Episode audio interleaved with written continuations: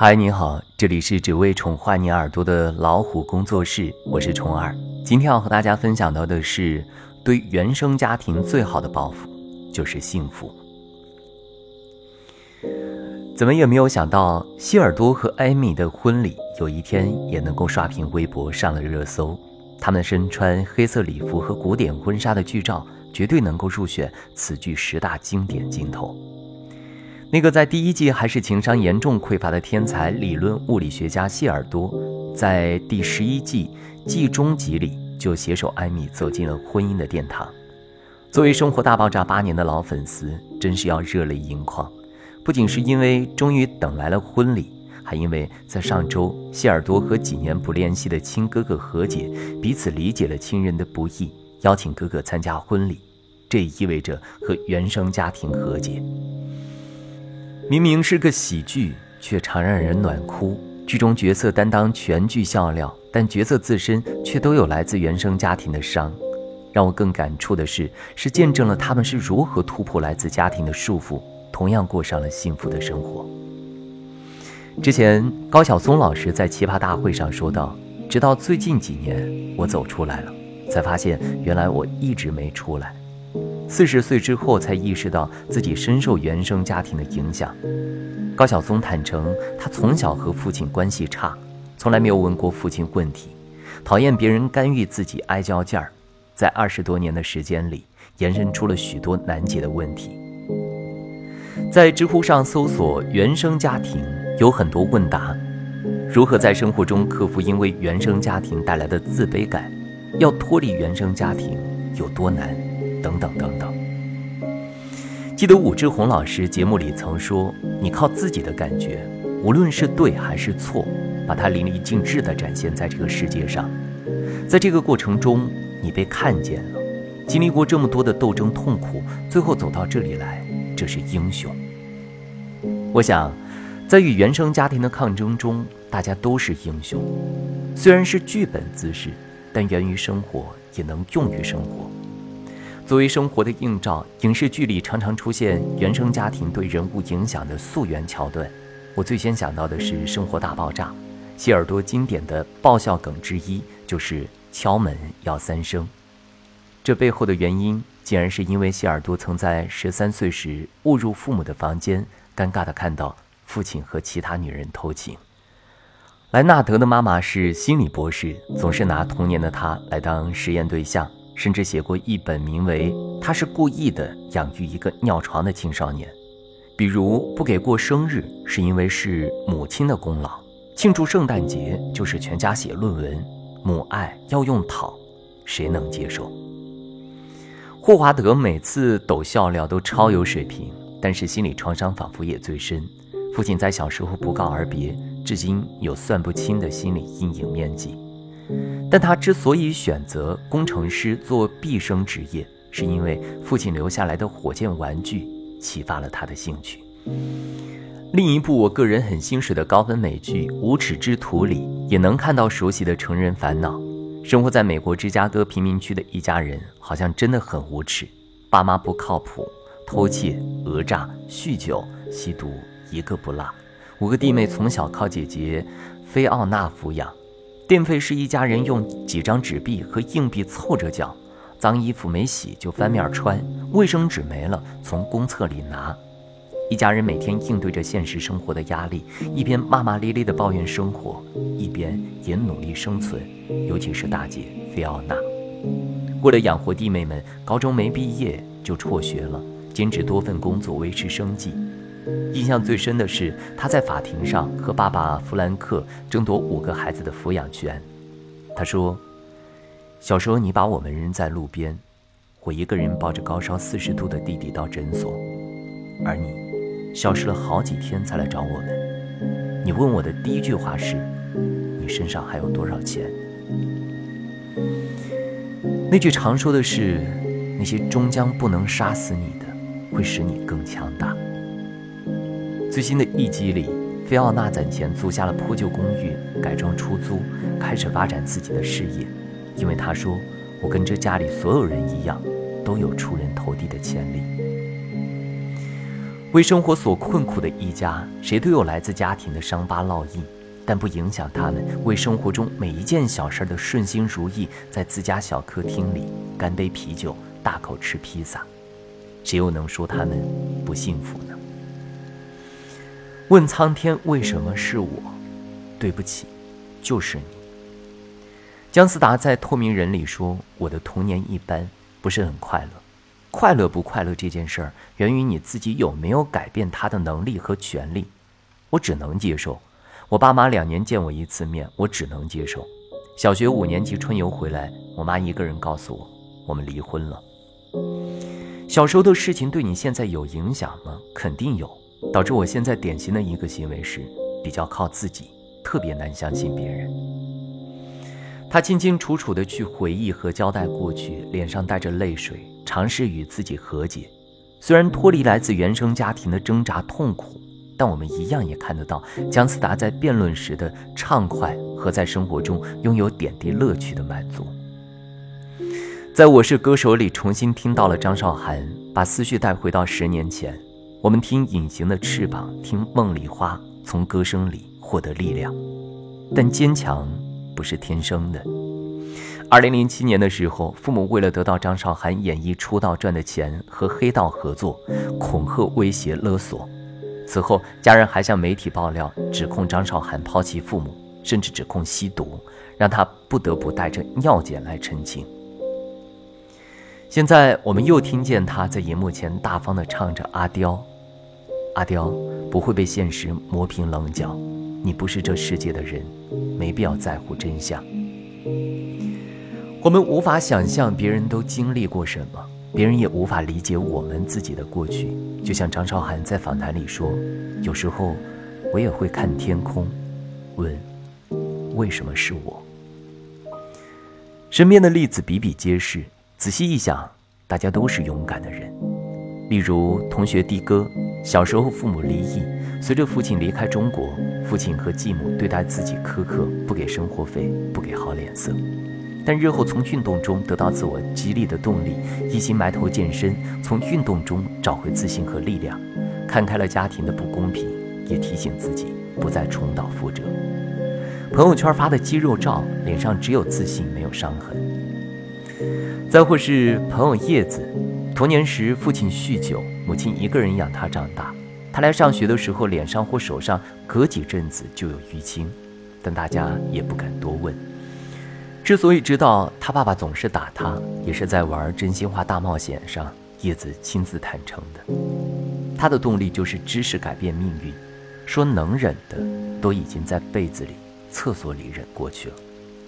现在的叶子当了律师，一心要为弱势群体维权。谁都想站在一个好的起点去开始往后的人生，但想和能是两码事。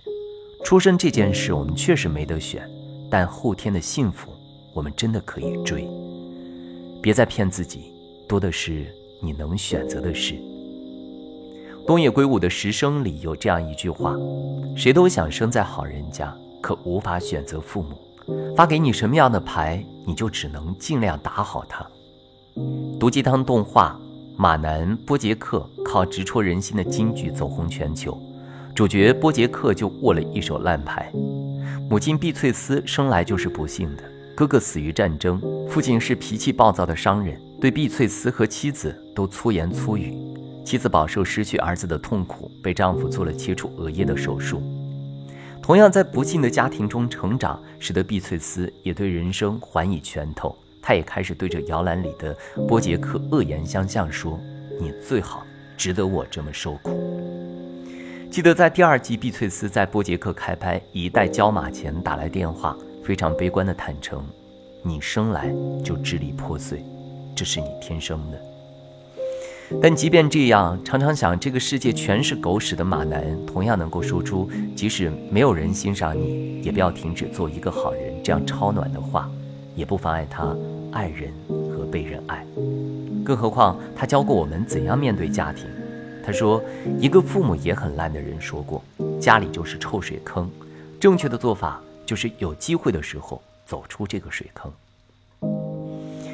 演绎三块广告牌的弗朗西斯获得了今年奥斯卡最佳女主角。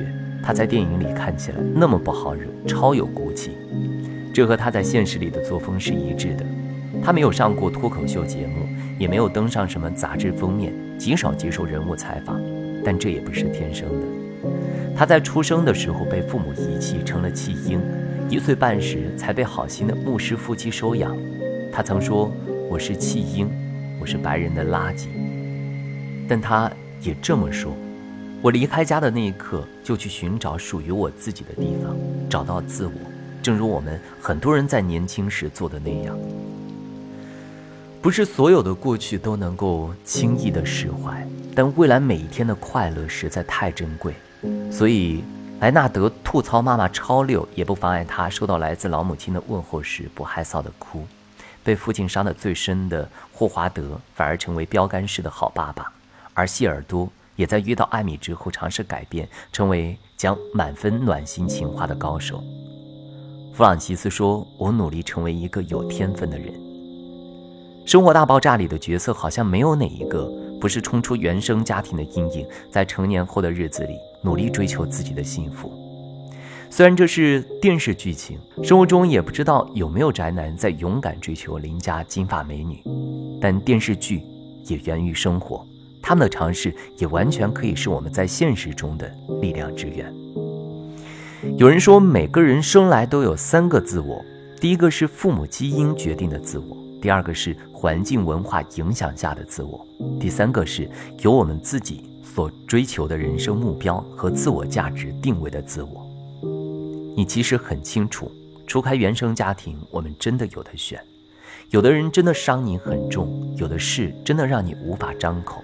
那就接受，但不是要让你认栽。我们这一天里皆可有句话，留下的每条疤痕都会成为独一无二的记忆。我们长这么大，有些伤口自己处理，才更知道下手的轻重。听起来的经历都是参考，谁的故事都不是唯一的药方。在原生家庭这件事情上，愿我们不比惨，只为有勇气追求幸福的自己鼓掌。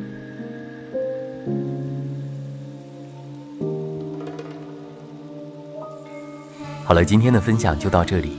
欢迎订阅微信公众号“老虎小助手”，进入右下角会员中心，收听本专辑完整音频，获取超过一万个中英文有声资源。